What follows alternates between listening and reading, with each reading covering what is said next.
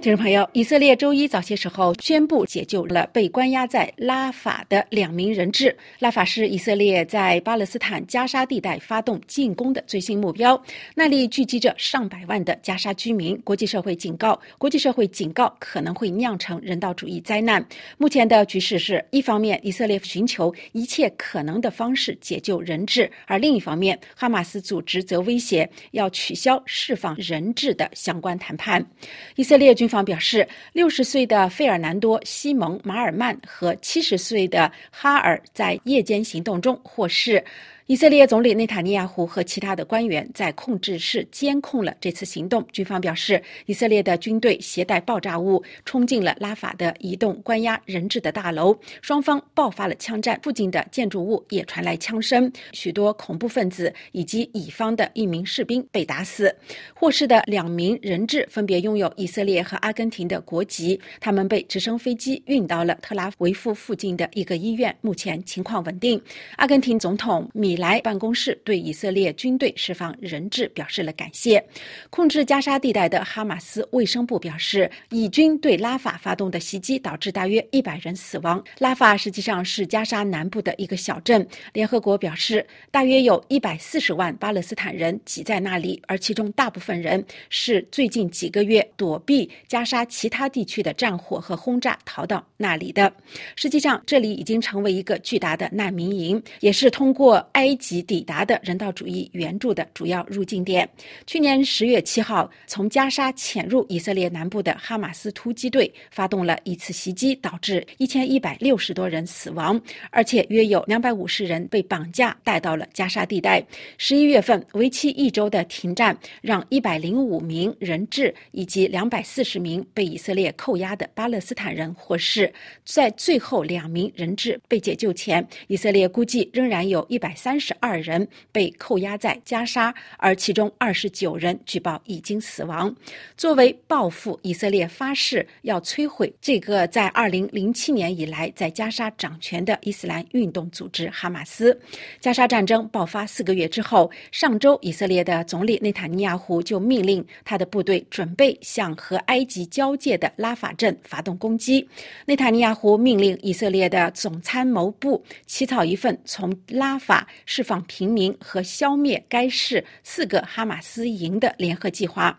内塔尼亚胡周日在接受美国广播公司采访时表示，加沙仍然有足够多的人质活着，因此以色列有理由继续采取。军事活动，他说：“我们将尽最大的努力，让所有活着的人回家，也让那些死去的人的遗体回家。”以色列的总统赫尔佐格也宣称，将继续以一切可能的方式救回人质。哈马斯组织方面则在周日发出警告说，在拉法的攻势将破坏任何有关释放目前仍然关押在加沙的人质的协议，也可能会让解救人质的希望破灭。哈马斯组织周日宣。宣布另有两名加沙人质在轰炸中死亡。而在周日的一个电话会谈中，以色列的盟友美国总统敦促以色列总理在进攻拉法之前保证巴勒斯坦平民的安全。据白宫表示，尽快释放仍然被哈马斯或者其他巴勒斯坦组织扣押在加沙的人质，是拜登和内塔尼亚胡。电话交谈的核心内容。内塔尼亚胡本人也在美国的媒体上表示，胜利指日可待。他说：“拉法是哈马斯的最后据点，以色列将为平民离开拉法城提供安全的通道，但是他没有具体说明平民可以到哪里去避难。”而法新社的报道也表示，有逃到拉法的加沙居民表示，他们目前已经无处可逃。内塔尼亚胡周一也。指出，只有继续施加军事压力，直到胜利，才能释放加沙地带的所有人质。据路透社报道，以色列的战略旨在彻底铲除哈马斯组织，但是这个战略遭到了盟友美国的批评。华盛顿最近宣布，在目前的条件下，不会支持无视数十万被困在这个与埃及交界的小镇上的平民命运的地面行动。拜登也警告说，以色列的反应将不成比例。面对在拉法发动大规模进攻的前景，国际社会的压力也在与日俱增。而美国提高了对以色列的调门。阿拉伯联合酋长国对以色列进攻造成的人道主义影响表示震惊。卡塔尔也强烈谴责以色列的威胁，而在拉巴特，成千上万的摩洛哥人举行游行，支持巴勒斯坦人。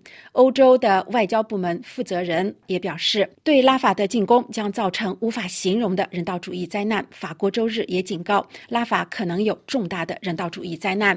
巴勒斯坦权力机构主席阿巴斯的办公室在周五的一份声明中表示，这个计划没有公开宣布的目的是要将巴勒斯坦人赶出自己的土地。地，加沙的战局让世界感到担忧，而它是否会蔓延到周边国家也备受关注。